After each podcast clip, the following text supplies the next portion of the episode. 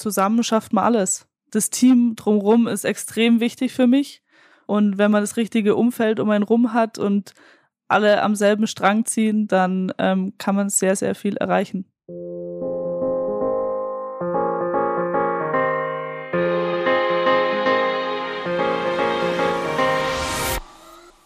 Hi und herzlich willkommen zu einer neuen Folge des Team Deutschland Podcast, dem Podcast, wo wir über den Weg der besten deutschen Sportlerinnen und Sportler zu den Olympischen Spielen sprechen. Mein Name ist Jens Behler und ich begleite die Athletinnen und Athleten hier im Podcast auf ihrem Weg.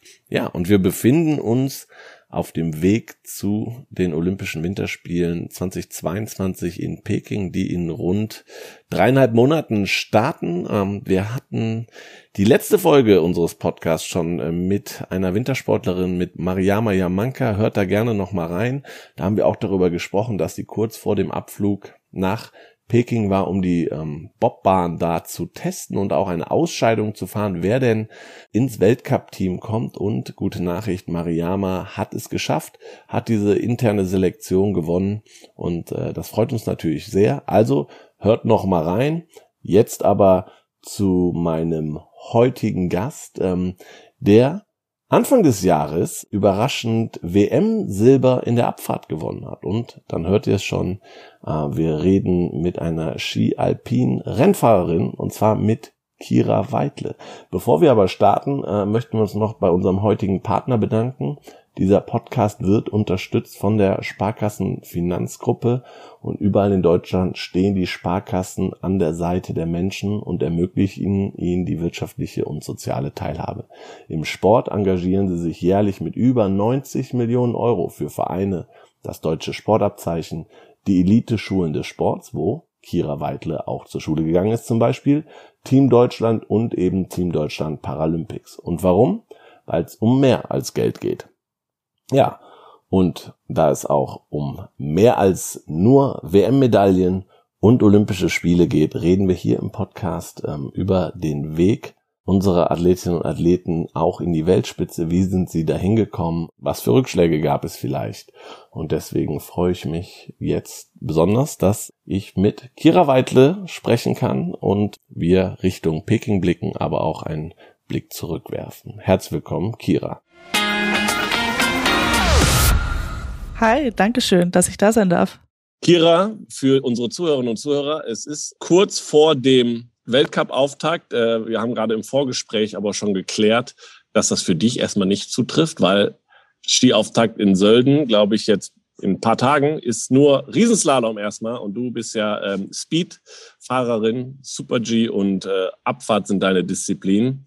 Wo erwische ich dich denn trotzdem gerade? Ich bin sogar trotzdem in Sölden. Bisschen paradox, aber am Samstag beginnt hier der Weltcup, äh, die Weltcup-Saison.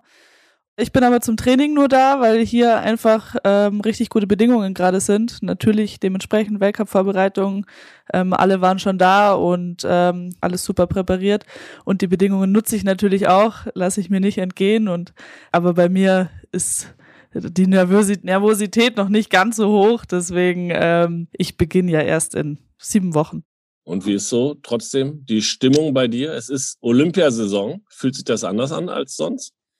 Naja, Großereignis ist natürlich immer was Besonderes, vor allem Olympia, weil passiert ja nur alle vier Jahre. Äh, wir hatten zwar dieses Jahr auch eine WM, aber das ist nicht das Gleiche. Ähm, WM gibt's alle zwei Jahre, Olympia eben nur alle vier und das ist zwar jetzt schon, das sind schon die zweiten Spiele in meiner Karriere.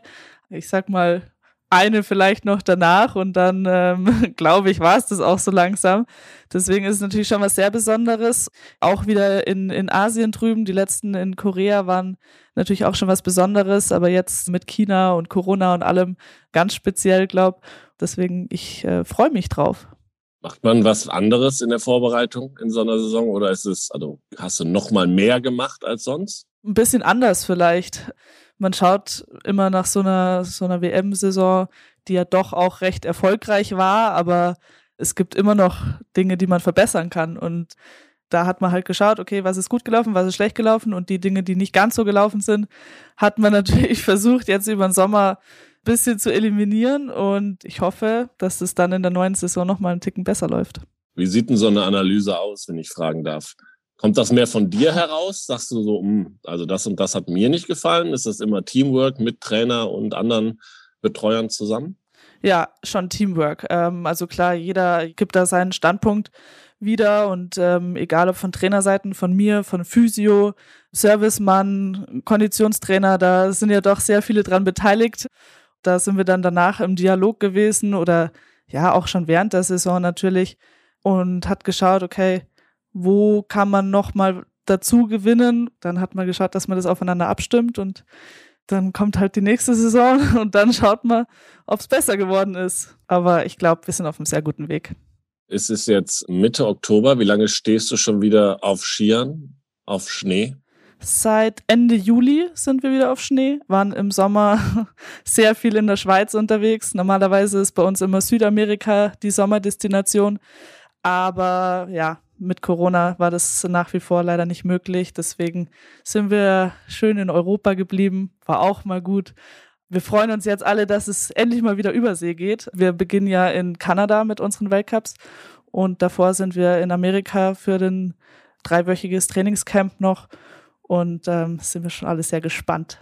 Wie ist es denn so nach dem, man sagt ja, Wintersportler werden im Sommer gemacht. Das heißt, ihr seid schon Ihr gebt schon ordentlich Gas im Sommer, eher Richtung viel Kraft- und Ausdauertraining. Stimmt das? Auf jeden Fall. Ich hatte, glaube ich, dieses Jahr vier Wochen Pause nach der Saison. Dann geht's auch schon wieder los mit den ersten, wie du schon sagst, Kraft, Koordination, Ausdauereinheiten. Und das wird natürlich auch dann allmählich gesteigert und ja, die verschiedenen Inhalte passen sich dann auch immer wieder an. Also es, das ist das Schöne beim Skisport. Wir sind sehr komplexe Sportler. Wir brauchen nicht nur eins davon, sondern wir brauchen alles so ein bisschen. Deswegen wird auch der Trainingsalltag eigentlich nie langweilig. Wir sind aber schon sehr, sehr viel unterwegs im Sommer. Egal ob auf dem Rad, auf dem Berg, wandern, laufen gehen, im Kraftraum natürlich sehr, sehr viel, aber auch mal eine kleine Stand-up-Paddle-Einheit oder ja, also sehr, sehr abwechslungsreich. Und da seid ihr alleine, macht ihr das eher? Also ihr kriegt euren Trainingsplan oder ist es schon direkt in der Gruppe? In meinem Fall ist es jetzt natürlich schon ein bisschen spezieller. Ich bin ja im äh, Speed-Weltcup-Team, bin ich ja ähm, eigentlich alleine unterwegs. Deswegen trainiere ich auch im Sommer zum Glück nicht ganz alleine. Äh, Lena Dürr ist noch meine Trainingspartnerin. Ähm, wir sind zusammen in Garmisch, bin ich zwei bis dreimal die Woche in Garmisch. Den Rest mache ich dann von zu Hause aus, auch alleine. Gibt einem natürlich auch so ein bisschen Flexibilität, was auch mal ganz schön ist, wenn man nicht immer nur 24-7 eingebunden ist in, in den Teamalltag. Ich studiere ja auch noch nebenher, das muss man auch noch irgendwann machen. Deswegen ist ganz gut, wenn man da auch manchmal die Zeiten selber einteilen kann. Fehlt einem nicht einer, der vielleicht einen mal ein bisschen in den Hintern tritt und sagt jetzt heute, also das kann ich mir vorstellen, im Team ist da eine andere Dynamik drin bei so einem Training. Ja, wie gesagt, zwei bis dreimal die Woche habe ich das ja. Der Rest bin ich selber diejenige, die das macht. Nein, ich bin jetzt schon ein paar Jahre dabei und da weiß man, glaube ich, als Sportler ähm, sehr gut, was die Dinge sind, auf die man achten muss, wo man eben auch mal noch Verbesserungspotenzial hat. Und klar ist man da vielleicht selber nicht ganz so konsequent, wie wenn ein Trainer draufschaut, aber ich glaube, ich bin schon ganz okay. Ist das eine Stärke von dir, sagst du, dass du dich sehr, sehr gut selber motivieren kannst und auch vielleicht hast du so ein Ziel vor Augen und sagst so, jo, war jetzt eine erfolgreiche Saison auf jeden Fall letztes Jahr, da will ich wieder hin? Ja, schon, aber ich glaube, dass, dass ich auch recht selbstkritisch bin, äh, was auch sehr, sehr hilft. Also natürlich, Silbermedaille ist cool, aber wie auch schon vorher gesagt, es gibt auch viele Dinge, die nicht ganz so perfekt gelaufen sind. Da bin ich, glaube ich, kritisch genug, um zu sagen, hey, ich will ganz oben stehen vor allem mal und auch einfach noch konstanter werden oder ein Super-G zum Beispiel. Auch ein Riesenthema, was meines Erachtens unbedingt besser werden muss. Dementsprechend hart arbeiten wir natürlich dann auch im Sommer daran. Genau, wir kommen vom Sommer. Jetzt, wie ist das Gefühl, dann das erste Mal wieder auf den Schnee zu gehen? Freut man sich so richtig wie ein kleines Kind drauf? Ja, also man freut sich schon, das erste Mal wieder Skifahren zu gehen. Und nur die Freude wird dann meistens mal recht schnell wieder gedrückt, wenn, wenn so die ersten Schwünge nicht ganz so perfekt sind, wie man das in Erinnerung hatte. Dann ist oh, das äh, hat sich aber vor drei Monaten noch besser angefühlt. Es dauert dann immer so zwei, drei Tage, bis man mal wieder wirklich reinkommt. Dann geht's dann aber auch schon wieder und dann überwiegt die Freude auch wieder. Klar, im Sommer ist es schon auch eine sehr, sehr spezielle Situation, wenn es natürlich unten im Tal oder zu Hause an die 30 Grad hat und man steht um vier Uhr morgens auf, damit man noch irgendwie um die null Grad oben am Gletscher erwischt, sodass der Schnee auch noch wirklich hart ist. Das ist nicht immer nur Spaß. Also gibt auch manchmal was Schöneres im Sommer. Es ist ja doch immer eine relativ limitierte Zeit. Es sind zwei Monate im Sommer, wo das wirklich ja ein bisschen zäh ist. Und dann geht ja auch schon der Herbst so wie jetzt los. Und wenn sich dann die Bäume langsam verfärben und es immer kühler wird und dann kommt schon wieder die richtige Lust aus Skifahren. Wie ist das so, früh morgens oben auf dem Berg zu stehen? stell mir das schon. Ihr seid wahrscheinlich da relativ alleine, sonst niemand da. Ist auch nicht so ein verkehrtes Gefühl. Absolut. Also schon ziemlich cool, wenn man jeden Morgen ähm, die schönsten Sonnenaufgänge und Bergpanorama pur. Also das, ich habe natürlich auch unzählige Fotos immer im Sommer davon, weil kann ich mich auch nicht satt sehen dran an so einem äh, Sonnenaufgang. Aber ja, wie gesagt, vier Uhr morgens aufstehen ist auch nicht immer so ein Spaß. Das hast du dir sicherlich nicht gedacht, als du angefangen hast, Ski zu fahren. Deswegen, wir kommen jetzt langsam zu deinem Weg, dahin, wo du jetzt bist und ähm, fangen natürlich ganz, ganz klein an. Und auch du hast uns äh, Fotos zukommen lassen, wie äh, unsere Gäste das hier immer tun. Und wir fangen an mit einem Foto. Ich beschreibe das für alle Zuhörerinnen und Zuhörer. Die sehen es ja nicht oder die können es sehen auf den Team Deutschland Social Media Kanälen. Und zwar, ähm, wir haben im Vorgespräch schon gerätselt, wie alt du da bist. Äh, du bist noch sehr, sehr jung, hast eine, eine Mütze auf, hast einen ähm, ja, Skianzug, strahlst aber trotzdem schon mit einer Medaille der Skischule in die Kamera. Wie bist du denn zum Skifahren gekommen? eigentlich über meine Eltern, mein Opa. Also wir sind schon eine skibegeisterte Familie und da hat es natürlich dazugehört. Alles sind Ski gefahren, also fahre ich auch Ski. Mein zwei Jahre älterer Bruder auch schon Ski gefahren. Drum ganz logisch, ich auch. Wie es halt dann so bei jedem ist, erstmal in der Skischule angefangen. Ich glaube, auf dem Bild bin ich um die drei Jahre alt. Also ich glaube, ich habe so mit knapp drei bin ich das erste Mal auf die Ski gestanden und es war wahrscheinlich noch im selben Winter, vielleicht ein Jahr später, aber sehr, sehr früh und die erste Medaille, schon cool. Sind ein paar mehr geworden mittlerweile. Gibt es denn so eine Familien-DNA sportmäßig? Skifahren, klar, ich kenne das selber. Familien fahren gerne im Skiurlaub, gut, aber dass dann daraus eine professionelle Skikarriere wird, ist ja nicht gerade vorgezeichnet. War das bei euch familiär irgendwie vorgezeichnet? Nee, gar nicht auch. Also alles nur Hobby-Skifahrer, keine Skilehrer, keine, keine Leistungssportler oder sonstiges. Also wirklich ähm, breiten Sportbereich. Also das war überhaupt nicht so vorgezeichnet. Ich war auch tatsächlich noch recht lange breit aufgestellt, was Sportarten anging. Hab noch bis ich 15 war Tennis gespielt, bin in der Schule noch gerudert noch dazu. Also ja, es hat sich dann halt rauskristallisiert, dass Skifahren irgendwie bin ich am erfolgreichsten und ähm, das war dann der Weg. Das heißt, man muss auch erfolgreich sein, um auch weiterhin Spaß und langfristig Spaß an der ganzen Sache zu haben. Gehört, finde ich, schon dazu, ja das ist bei jedem so im Leben. Da, wo man erfolgreich ist, das, was man gut kann, das macht einem auch am meisten Spaß und ist natürlich mit viel, viel Emotionen verbunden. Und es geht aber auch nicht immer nur bergauf. Wichtig ist, dass halt immer wieder Erfolgserlebnisse dabei sind, wo man dann genau merkt, okay, es hat sich doch gelohnt, weiter zu kämpfen und so weiter. Aber auch bei mir gab es genug Phasen, glaube ich, in meiner Karriere, wo ich gesagt habe, uff, also weiß ich jetzt nicht, wie lange das noch weitergeht. Aber es hat sich gelohnt, dran zu bleiben und ähm, ich glaube, das ist äh, ganz normal, dass es nicht nur stetig bergauf geht. Ja. Jetzt hast du gerade gesagt, dass das jetzt familiär jetzt unbedingt nicht Leistungssportumfeld war, aber der Support für dich und deinen Weg war, der war sicherlich da, weil ich kann mir vorstellen, Skifahren ist jetzt nicht die einfachste äh, Sportart. Man kommt nicht einfach mal schnell immer auf den Berg. Also da muss schon sehr viel Support von der Familie da sein. Auf jeden Fall. Es war schon äh, sehr, sehr aufwendig. Gerade bei mir, ich wohne jetzt nicht direkt unmittelbar am Berg, ähm, bin in Starnberg aufgewachsen. Also das nächste Skigebiet ist eine gute Fahrstunde entfernt gewesen. Taxi Mama hat's möglich gemacht, würde ich sagen. Ähm, wir hatten natürlich ein, oder ich war im Skiclub ähm, sehr, sehr lange aktiv und die waren da auch sehr ambitioniert und wir sind jedes Wochenende schon im Herbst auf die Gletscher gefahren und ähm, eben dann auch im, im Winter dementsprechend jedes Wochenende unterwegs gewesen. Aber alles, was zusätzlich war, hat die Mama abgedeckt ja, bin ich ihr bis heute auch natürlich sehr dankbar dafür. Aber das Schöne war auch, trotz allem haben sie mir einfach die Freiheit gegeben, das zu machen. wenn ich Spaß dran habe, dann unterstützen sie mich, aber sie zwingen mich zu nichts und ich glaube, das war auch so ein bisschen der Schlüssel zum Erfolg, dass es einfach mein eigener Wille war und letztendlich der Spaß überwiegt hat. Genau, dann kommen wir äh, zur nächsten Station. Wenn du sagst, der eigene Wille, du bist dann mit äh, aufs Skiinternat gewechselt, also auch weg von zu Hause, äh, weg aus Starnberg, dann nach Oberstdorf ans Skiinternat. Wie alt warst du da? 15. Nach der 10. Klasse ging es nach Oberstdorf. Eigener Wille ist da vielleicht ein bisschen übertrieben, weil natürlich wäre ich auch gerne daheim geblieben und äh, Freunde und äh, das eigene Umfeld.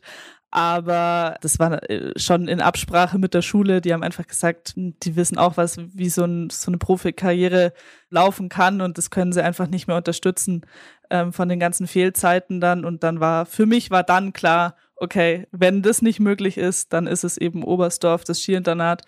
Ich bereue es definitiv nicht. Genau, aber dann musst du schon sagen, dann, dann kam, das war klar, du warst schon mit 13, 14, 15 auf dem Weg, wo man gesehen hat, wo wahrscheinlich auch, keine Ahnung, wie da das System beim Deutschen Skiverband ist, auch schon so, dass sie gesagt haben, Kira, da, das geht schon in die richtige Richtung. Und wenn die Schule dann noch sagt, das können wir aber so nicht abdecken, dann war das der logische Schritt. Von wem kam da mehr der Impuls? Ja, dann letztendlich schon von mir, weil ich schon gesagt habe, okay, ich will natürlich weiter Skifahren und ich will mich auch da weiterentwickeln. Und drum ist es dann der logische Schritt, aufs Skiinternat zu gehen. Also das ist so das Gesamtpaket. Meine Mutter hat dann auch irgendwann gesagt, ja, wie stellst du das vor? Ich kann nicht jeden Tag irgendwo in die Berge fahren. Also die haben ja auch noch ein Leben. Aber das ist alles, äh, war da nie eine große Diskussion, sondern in ähm, Einverständnis mit mir natürlich. Und mir ist aber zu Hause auch sehr, sehr wichtig, auch mein Freundeskreis zu Hause immer wichtig gewesen. Und da habe ich mir auch während der Internatszeit habe ich mir große Mühe gegeben, dass ich das auch weiter pflege und Internat war aber trotzdem auch eine sehr coole Zeit, wo auch äh, viele Freundschaften entstanden sind, wo wir nach wie vor befreundet sind. Also ich bin jetzt auch schon seit 2014 bin ich fertig gewesen, also doch auch schon eine ganze Weile nicht mehr im Internat und äh, trotzdem hat man noch viel Kontakt und das zeigt ja auch, dass es eine schöne Zeit war. Ja. Gibt es Klassenkameraden, Klassenkameradinnen, die es auch so weit geschafft haben wie du? Ich glaube, aus meiner unmittelbaren Abschlussklasse jetzt nicht. Aber ja, Oberstdorf ist ja schon bekannt dafür, dass es immer wieder Talente gibt, die es auch an die Weltspitze schaffen, die in irgendeiner Weise immer Kontakt dann auch zum Internat hatten. Ist natürlich schon cool, wenn man da so ein, eine gemeinsame Destination in der Karriere hat. Ähm, ist es so Gesprächsthema, wie weit kann es gehen in so einer Eliteschule des Sports, wo dann sicherlich in einem Alter zwischen 15, 18, 19 ja auch sicherlich eine Dropout-Quote relativ hoch ist. Ne? Also ist dann, hast du das mitbekommen? Redet man viel drüber? Gab es viele Situationen auch da, wo du Mitschülerinnen, Mitschüler gesagt haben, du irgendwie bockt's nicht ja. mehr so? Ja, ja, auf jeden Fall. Ganz, ganz viele. Also die Quote ist wirklich sehr hoch die, die übrig bleiben, dann nach der Schule, das ist schon sehr viel weniger und dann wird es natürlich von Jahr zu Jahr wird es dann auch immer weniger. Und das Schöne ist, ich bin auf der Seite, die dabei geblieben ist, deswegen ist es für mich nicht ganz so schlimm, aber es ist trotzdem erschreckend zu sehen eigentlich, wie viele auf diesem Weg liegen bleiben, aus ganz verschiedensten Gründen. Aber umso schöner ist es dann, wenn man auch wieder von alten Klassenkameraden, wo man wirklich schon seit Jahren nichts mehr gehört hat, gerade nach einer WM-Medaille kriegt man dann eine Nachricht, hey Kira, voll cool und wenigstens eine von uns hat's geschafft. Also das gibt natürlich auch wieder viel Freude zurück und alles andere konnte ich immer ganz gut ausblenden. Zu der Zeit passt das zweite Foto, was du uns geschickt hast. Und zwar stehst du am Start. Äh, wir haben auch da im Vorfeld drüber gesprochen. Du warst Vorläuferin bei einem City-Weltcup in München am Olympiaberg. Ich weiß gar nicht, ob es den aktuell noch gibt, aber immer mal ein Parallel-Slalom-Event äh, mitten in der Stadt. Hat dich sowas angespornt, Vorläuferin zu sein? Ja, voll. Also es war, ich glaube, ich war da 15 das erste Mal hat es da stattgefunden in München, was ja auch fast meine Heimatstadt ist. Also ich bin 20 Minuten davon aufgewachsen und ähm, das erste Mal so richtig Weltcup-Luft schnuppern. Also das war schon eine Wahnsinnsatmosphäre und auch wenn man heute noch mit den Athleten spricht, die damals gefahren sind, die sagen auch alle, es war so ein cooles Event. Ich war mittendrin eigentlich. Also es war war schon sehr speziell und ähm, hat, glaube ich, auch äh, dazu beigetragen, dass man da noch mehr Lust drauf bekommen hat auf dieses ganze Weltcup-Geschehen. Jetzt war es ein Parallelslalom, jetzt bist du Speedfahrerin geworden. Ab wann ist denn so der Zeitpunkt, wo man sich ähm, entscheiden muss eigentlich? Das kristallisiert sich dann eigentlich so raus. Also so eine richtige Entscheidung gab es da nie. Ich habe es nie gesagt an einem Tag, so ab heute fahre ich nur noch Abfahrt und Super-G. Ich bin sogar, glaube ich mal, äh, Slalom-Schülermeisterin geworden. Also ich komme schon aus den technischen Disziplinen, so wie jeder. Aber ähm, ja, es gab dann mal eine Saison, da hatte ich, glaube ich, von 13 Slalomrennen elf Ausfälle. Und äh, dementsprechend waren dann natürlich auch die Punkte am Ende der Saison. Und im Super-G bin ich dann immer besser da gestanden und dann hat sich halt so entwickelt. Wobei, man muss dazu sagen, erstes Abfahrtsrennen in meiner Karriere ist gleich mal mit einem Sturz geendet. Also es war nicht ganz so vorgezeichnet, meine Speed-Karriere, aber ähm, ich habe mich dann doch nochmal zusammengerissen und ging dann schon. Genau. Es ist so weit gegangen, dass du 2018 zu deinen ersten Olympischen Spielen fahren durftest. Und wenn man mal den Unterschied sieht zwischen, ähm, weil du hast das dritte Foto, passt dazu, du hast uns ein Foto geschickt aus Pyeongchang. Ähm, da sind zwei deutsche Supporter und zwei koreanische äh, Volunteers und die halten einen Vornamen Kira in großen Lettern vor sich. Ähm, und der eine der Männer hat auch eine Deutschland-Fahne am Start, also dein Fanclub quasi vor Ort und Allerdings muss man sagen, wenn man es vergleicht mit München, um die Brücke nochmal zu schlagen zum City-Event, da war, glaube ich, volles Haus, da war richtig viel los und Wintersport begeistertes Publikum war jetzt in Korea bei deinen ersten Spielen nicht unbedingt so der Fall, äh, weil Korea jetzt nicht die Skination ist, sage ich mal. Haben sich aber Mühe gegeben, wie man hier sieht. Wie waren denn deine ersten Spiele und Eindrücke da von dir? Das stimmt. Also da war eigentlich äh, sogar weniger los als bei jedem einzelnen Weltcup bei uns. Es war schon ähm, ja ein bisschen irritierend. Allgemein meine ersten Spiele waren ja natürlich was Besonderes, weil es Olympia ist. Aber alles drumherum war für mich leider Gottes nicht ganz so besonders, weil äh, wir haben nicht mal im Olympischen Dorf gewohnt, wir waren ausgegliedert im Hotel.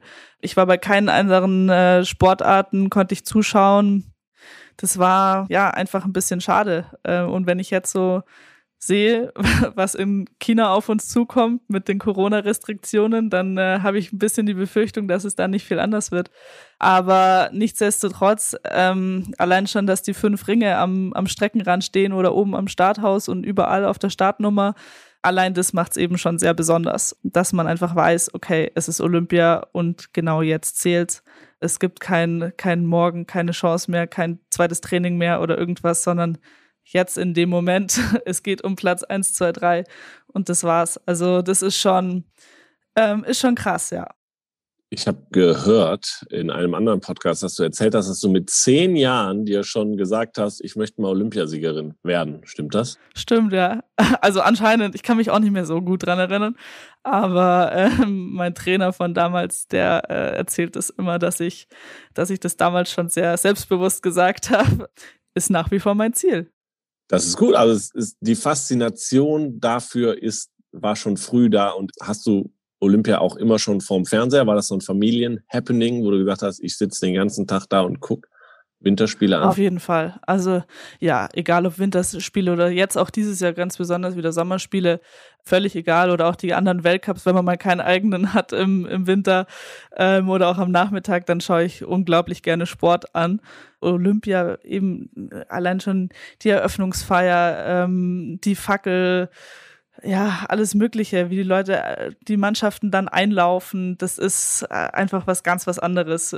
Größer als jede WM und alles zusammen. Also das ist halt schon nochmal eine andere Nummer. Gibt es irgendwie einen Moment, den du vom Fernseher noch vor Augen hast, Olympia? Also keine Ahnung, meine Generation, das sind immer so Lillehammer, die Spiele, die an die irgendwie alle denken, Markus Wasmeier etc. pp. Gab es für dich einen ähm, besonderen Olympia-Moment, wo du sagst, okay, den habe ich immer noch vor Augen? Hm, ich wüsste jetzt keinen speziellen Olympiamoment tatsächlich mehr, aber ähm, ich glaube, früher war das einem auch gar nicht so, so extrem bewusst, wenn da jetzt jemand ähm, so brutal gut war, dann denkst du, ja, okay, äh, war, war schon gut, aber ist mir jetzt nicht so in Erinnerung geblieben. Aber wie gesagt, die Eröffnungsfeiern waren immer so was ganz Besonderes. Das haben wir immer angeschaut. Also das war immer ein gesetzter Termin bei uns. Man hat abends diese, diese äh, Eröffnungsfeier angeschaut und war dann immer gespannt, wie das Outfit auch ist und äh, wer die Fackel trägt und die Fahne natürlich auch. Und äh, ja, deswegen, das ist so mein, mein olympischer Moment. Okay. Hast du denn irgendwen ein Vorbild gehabt? Mm, ja, vor allem natürlich im, im Skisport, was Lindsay Vonn auf der Damenseite. Die habe ich schon immer sehr bewundert, muss ich sagen. Auch mit ihren zahlreichen Verletzungen, die sie hatte und wie sie immer wieder zurückgekommen ist und einfach eine der größten Skifahrerinnen aller Zeiten und auch so von, von ihrer Persönlichkeit und allem drumherum einfach äh, ein Vorbild gewesen, finde ich. Ja. Hast du sie getroffen mal? Ja, wobei äh, unsere Karrieren haben sich dann echt so ein bisschen überschnitten oder meine Weltcup-Karriere zumindest, weil sie da dann eben noch mal so eineinhalb Jahre verletzt war und ähm, also ich glaube so direkt gegen sie gefahren bin ich vielleicht vier, fünf Mal, also echt nicht so oft, aber ja, trotzdem ist schon was äh, ein anderes, anderes Flair, wenn die Linse am Hang war. Aber gibt grundsätzlich jetzt nicht nur Vorbilder, braucht man ähm, auf dem Weg nach oben auch Mentoren sicherlich, die irgendwie einem weiterhelfen. Das sind nicht nur Trainer, das sind vielleicht auch Mitschülerinnen, Mitschüler gewesen, aber gab es irgendwen, der da besonders dich auf deinem Weg begleitet hat? Ja, wie du schon sagst, Trainer sind da natürlich auch eine entscheidende Rolle. Ähm, Gerade bei mir auf dem Internat, das sind so die ersten Ansprechpartner dann. Also das sind die, mit denen man auch am meisten Zeit verbringt, mehr als eben mit den eigenen Eltern. Hatte ich schon immer sehr viel Glück, dass ich da auch genau die Trainer erwischt habe, mit denen ich äh, gut kooperiert habe und ähm, dass wir uns auch wirklich gut verstanden haben, auf einer Wellenlänge waren und ähm, auch gut arbeiten konnten. Ähm, und sonst so von den Athleten ganz klar die Vicky. Also ähm, Vicky war hm, vier Jahre Teil meines Teams oder ich ihres Teams quasi. Ich kam da äh, neu dazu, als ich 18 war, 19 war.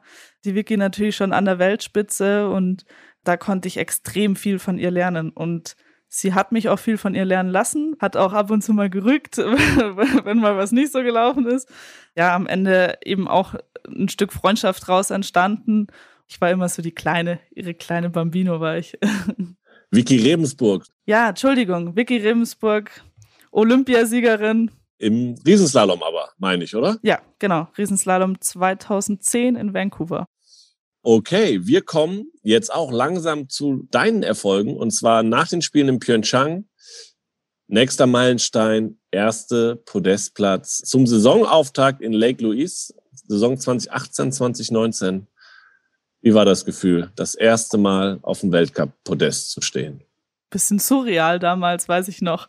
War ja das äh, erste Rennen der Saison, Lake Louise, Anfang Dezember davor wird ja eben, wie auch dieses Jahr wieder, Copper Mountain haben wir trainiert in Amerika und das ist so der erste kleine Weltcup, sagen wir immer so ein bisschen, weil es sind eigentlich schon alle da drüben, alle trainieren, jeder fährt mit jedem und äh, man hat natürlich immer die Zeiten mitlaufen und da sieht man schon ungefähr, ah, okay, die ist schon ganz schnell oder die ist nicht so schnell. Da war ich schon immer ganz gut dabei, aber das heißt immer noch nicht ganz so viel, weil Training ist Training und ähm, Rennen ist halt ein Rennen. Und dann kamen wir nach Lake Louise und auf einmal hat es im Rennen halt auch geklappt. Und es war schon eine krasse Überraschung für das ganze Team damals, weiß ich noch. Ich war zwar eben im Vorjahr, war ich in Lake Louise ja auch schon Achte, äh, womit ich damals meine Olympia-Quali auch äh, geschafft habe. Also Lake Louise grundsätzlich liegt mir, aber ähm, dass es halt dann gleich ein Podest wird, das war schon ziemlich krass und das ist auch definitiv einer der Momente, die ich nie vergessen werde. Also auch von wegen, du, man steht dann nachher Siegerehrung, weiß ich gar nicht, ist es mitten in der, wird da ein Podest im Zielraum aufgebaut oder ähm, wie nervös ist ja, man dann genau. nochmal? Nervöser als vom Start, wenn man seine erste Weltcup-Medaille bekommt? Mm, anders. Also, ja, klar, vorm Start ist man immer nervös, vor allem beim ersten Rennen in der Saison. Also, da ist immer so, oh, okay, erstmal richtiger, richtiger erster Gradmesser ja, wenn einfach das ganze Team um einen rum äh, unten steht und einem zujubeln und mal das Strahlen in den Gesichtern von denen auch sieht, gibt es einem schon sehr viel auch zurück. Auch in Lake Louise ist es ein bisschen schade, weil Kanada ist auch kein so dicht bevölkertes äh, Land und dementsprechend wenig Zuschauer sind da auch immer. Ähm, das ist da auch ein bisschen schade. Also ich freue mich, wenn ich hoffentlich bald mal eine, eine Siegerehrung habe, wo ich richtig äh, mit den Fans feiern kann. Ja, das glaube ich. Dein größter Erfolg bisher und damit auch äh, quasi bislang der Abschluss des Weges, über den wir hier sprechen können. WM Silber Cortina d'Ampezzo 2021. Auch da, es war Corona, es können nicht viele Fans da gewesen sein. Du schüttest schon den Kopf. Nee. Auch da leider nicht. nicht wirklich trotzdem ein ganz besonderer ja, Moment. Auf jeden Fall. Trotzdem sehr, sehr speziell. Ein paar Gäste waren ja trotzdem geladen, äh, wie auch immer die da hingekommen sind. Aber von mir waren leider keine Fans da oder äh, keine direkten, die ich kenne. Auch ganz, ganz speziell. WM für mich dieses Jahr sowieso eine ganz spezielle Situation, weil die Vicky ja nicht mehr dabei war. Ähm, die hat ja jetzt ziemlich genau vor einem Jahr ihre Karriere doch für viele recht überraschend ähm, beendet und deswegen eben auch nicht mehr bei der WM dabei gewesen und somit hatte ich auch ein sehr großes Team um mich rum. Also ich war die einzige Speedfahrerin am Start. Das war, war sowieso schon im, im Voraus sehr speziell und dann, als es dann die Medaille war, natürlich noch viel mehr und äh, allgemein die WM, das war Wahnsinn. Also angefangen mit dem, äh, der Romet Baumann hat ja schon die erste Silberne für uns geholt dann bei mir gleich am Tag drauf nochmal und dann noch der Andi Sander auch noch Silber hinterher. Also äh, es war unglaublich für uns äh, Alpinen, ja, da einen Teil dazu beizutragen. Das ist äh, schon sehr, sehr cool. Wie sehr hat dich das über den Sommer gebracht, das Gefühl? Ja, sehr gut, würde ich sagen. Es war schon, ist schon ein bisschen extra Motivation nochmal, dass man einfach weiß, okay, ich habe schon mal bei so einem Großereignis wirklich geliefert ähm, ich kann das auch den, den Druck standhalten, am Tag X ähm, abliefern zu müssen und können. Aber genauso gibt es einem halt auch so ein bisschen Rückendeckung, indem man sagt, gut, ich habe jetzt mal so eine Medaille zu Hause. Ist schon auch ganz, ganz schön. Ich finde ich spannend, weil Nimmt viele hier im, Podcast, hier im Podcast auch erzählt haben, die Bestätigung dessen ist aber eigentlich noch mal noch eine größere Genugtuung. Glaube ich auch. Glaube ich auf jeden Fall auch. Also wenn man das nochmal schafft, ist es nochmal cooler. Aber nichtsdestotrotz, wir Alpinen sind ja jetzt nicht so von Edelmetall gesegnet gewesen in den letzten Jahren und deswegen war das schon sehr speziell, dass man da einfach mal wieder Abfahrt Silber, das war für alle schon speziell und eben auch dementsprechend dann für mich. Aber klar, ich hätte auf gar keinen Fall was dagegen, wenn das nochmal kommt. Äh, wenn wir jetzt noch mal ein bisschen auch auf den ersten Podestplatz zurückblicken, hat es da Klick gemacht für dich auch zu sagen, also ne, wenn wir gerade von dieser mentalen Sache sprechen, du warst vorher schon Weltspitze, erweiterte Weltspitze, aber so, dass es bis ganz da vorne reicht, ist das das entscheidende Gefühl, was man auch braucht irgendwann? Ja, glaube ich schon, dass es eben auch mal im Rennen funktioniert, weil davor äh, hat es vielleicht mal in Trainings einfach gut funktioniert, wo man auch mit den Weltklasse-Athleten schon mithalten konnte. Aber dass es dann halt mal im Rennen klappt, das ist schon extrem wichtig. Wobei das da vielleicht auch ähnlich, wie du gerade mit der Medaille gesagt hast, ähm, die Bestätigung davon ist dann nochmal äh, deutlich besser. Also das war auch zwei Monate später in Garmisch beim Heimweltcup hatte ich ja das nächste Podest. Das war schon ja, ich weiß nicht, klar, es ist Heimweltcup, es ist sowieso besonders, aber die Bestätigung war schon auch nochmal noch mal ein Stück besser, weil ja, einmal schnell sein ist gut, aber öfter schnell sein ist halt besser. Und ähm, deswegen, ja, das äh, gibt, glaube ich, erstmal nochmal so die extra Motivation, okay, jetzt bin ich mal Dritte geworden, ich war auf dem Podest, ersten Haken kann man machen, aber da kommt noch hoffentlich viel mehr. Und ja, es steht ja, ein großer Meilenstein steht ja auch noch auf der Liste mit erster Weltcupsieg. Das ist richtig. Und Lake Louise vielleicht, wenn es da wieder hingeht? Ja, hätte ich nichts dagegen. Also, ähm, wie gesagt schon, Lake Louise, eine meiner Lieblingsstrecken, gehört natürlich auch sehr viel dazu, zu so einem Sieg. Und träumen darf man ja aber. Das ist richtig. Träumen, nach vorne blicken darf man und soll man auch. Wir blicken nochmal kurz auf deinen ganzen Weg zurück.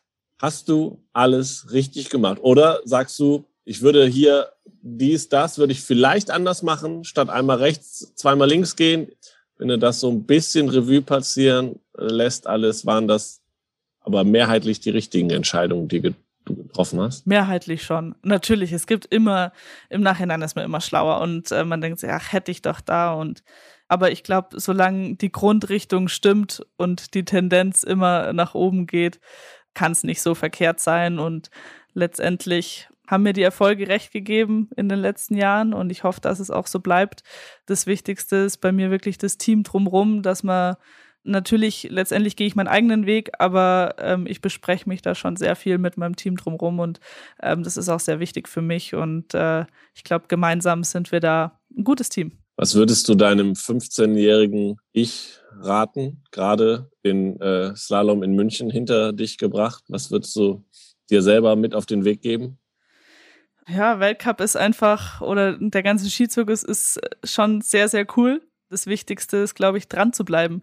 Wie auch schon vorher gesagt, es hören so viele zwischendurch auf, nur weil es mal nicht ganz so läuft, äh, wie man sich das vielleicht vorstellt. Und ähm, letztendlich macht sich das alles bezahlt. Ähm, und das ist so eine coole Zeit, die man hat und die ist auch endlich natürlich, aber aktuell genieße ich wirklich jeden einzelnen Moment und jedes Jahr, Jahr für Jahr. Ja, ich hoffe, dass es noch ein paar Jahre so weitergeht. Fühlst du dich als Vorbild für nachrückende Skirennläuferinnen und Läufer? Gibt es sowas wie eine Art, dass du auch nochmal zurück an die ans Skiinternat gehst und erzählst oder in deinem alten Skiverein? Im Internat war ich jetzt tatsächlich schon länger nicht mehr, aber dieses Jahr hatten wir ein ganz spezielles Event bei uns auch vom Skiverband aus, wo wir eine Nachwuchsathletin oder Nachwuchsathletin aus dem Skiclub mitnehmen durften und wir dann so einen kleinen Sommerwettkampf gemacht haben. Und das war auch für uns aktiven, erfolgreichen Sportler wirklich ein cooles Erlebnis, weil ähm, diese Freude bei den Kindern, diese Strahlen im Gesicht, wie die ihre Idole quasi sehen durften und wirklich hautnah erleben konnten, das war wirklich richtig schön. Und äh, das hat auch mir was gegeben, auf jeden Fall.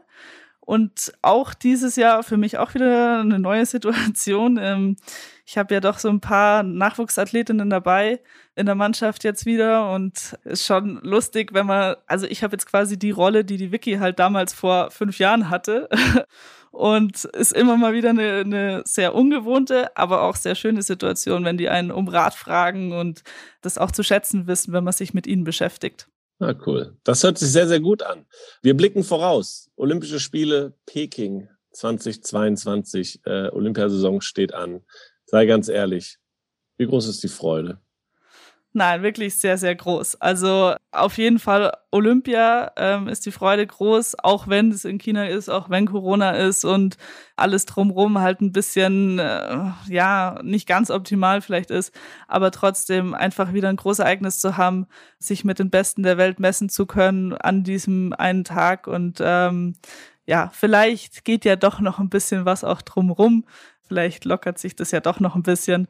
Und ähm, sonst aber auch auf die Weltcup-Saison. Ich freue mich sehr. Meine Vorbereitung bisher war wirklich alles nach Plan und äh, ich fühle mich gut auf dem Ski und ähm, ja, wegen mir kann es langsam losgehen. Ich war ja dreieinhalb Wochen in Tokio bei den Spielen jetzt im Sommer und ich kann dir sagen, es ist immer noch Olympia auch wenn mit Maske und alles Sehr andere gut. drumherum. Sehr gut. Also das wird, das werden spezielle, besondere Spiele, aber es werden auch dann einmalige Spiele sein. Also das auf jeden Fall. Ich freue mich auf jeden Fall. Und dann noch mal ein bisschen weiteren Blick in die Zukunft. Dann stehen ja 2026 Olympische Winterspiele in Mailand und Cortina an. Das wäre natürlich, ja. das musst du doch auch schon in den Blick genommen haben. Auf jeden Fall. Auf jeden Fall. Nee, als die Entscheidung damals war, ich glaube, zwischen Cortina, Mailand und ich weiß gar nicht, was der, ich glaube in der Schweiz oder Stockholm, kann auch sein. Egal, mich hat es auf jeden Fall gefreut, riesig gefreut, dass es in Cortina war. Auch die Entscheidung war ja schon vor dieser WM und jetzt natürlich umso mehr, äh, nachdem er da schon so einen äh, großen Erfolg hatte. Ist noch weit weg. Jetzt kommt erstmal ähm, Peking, aber trotzdem, Cortina wird sicher auch gut. Und jetzt kommt erstmal unser letzter, quasi der Schlusssprung ins Ziel, denn wir sind am Ende von unserem Gespräch hier. Und ähm, am Ende stelle ich immer drei spezielle Fragen. Passend dazu, die erste kommt immer von der Team Deutschland Community. Wir haben auf Instagram nämlich äh, Fragen gesammelt für dich. Und vielleicht ist es ja. sogar Cortina, weil da, die Frage ist nämlich, was denn deine Lieblingspiste ist. Und da zum einen kannst du natürlich sagen, im Weltcup, da wo du richtig runterbrettern musst. Und dann hätte meine Frage noch, was ist so deine Lieblingspiste denn abseits des Weltcups? Deine Frage ist schwierig, weil ich bin nicht so oft alleine Skifahren abseits des Weltcups. Trotzdem ist äh, wirklich, ich habe eigentlich zwei Lieblingspisten und das ist tatsächlich Cortina und Lake Louise. Also es sind beides meine Favoriten und ähm, beide auf ihre eigene Art und Weise, aber ich mag sie sehr. Okay, und man fährt tatsächlich nicht mehr selber Ski abseits des Weltcups. Sehr, sehr selten. Wirklich selten. Und wenn dann nicht auf einer Piste, ähm, ich gehe sehr gerne Skitouren im Winter und deswegen fährt man dann mehr abseits der Piste. Skitouren ist natürlich jetzt, finde ich, eher gemächlicher. Mal meine zweite Frage, ich gucke mir immer das Instagram-Profil äh, meines Gastes an und da habe ich ein Bild von dir gesehen, wie du äh, beim Bungee Jumping bist. Und äh, da habe ich mich gefragt, ob du natürlich als Abfahrt und äh, Super G-Spezialistin diesen Adrenalinkick brauchst. Das ist schon lange her, der Bungee-Sprung, aber ähm, ich würde es wieder machen. Also es kam tatsächlich jetzt so ein bisschen Corona dazwischen, weil ich hatte das schon geplant. Ähm, in Österreich gibt's ja einen der höchsten äh, Bungee-Sprünge von der Brücke runter. Ist auf jeden Fall mal wieder auf der To-Do-Liste. Aber sonst, ich glaube, es ist ist schon was anderes, wie Abfahrt zu fahren. Also kann man nicht ganz vergleichen mit Bungee-Springen. Ich finde es schon nochmal sehr viel extremer.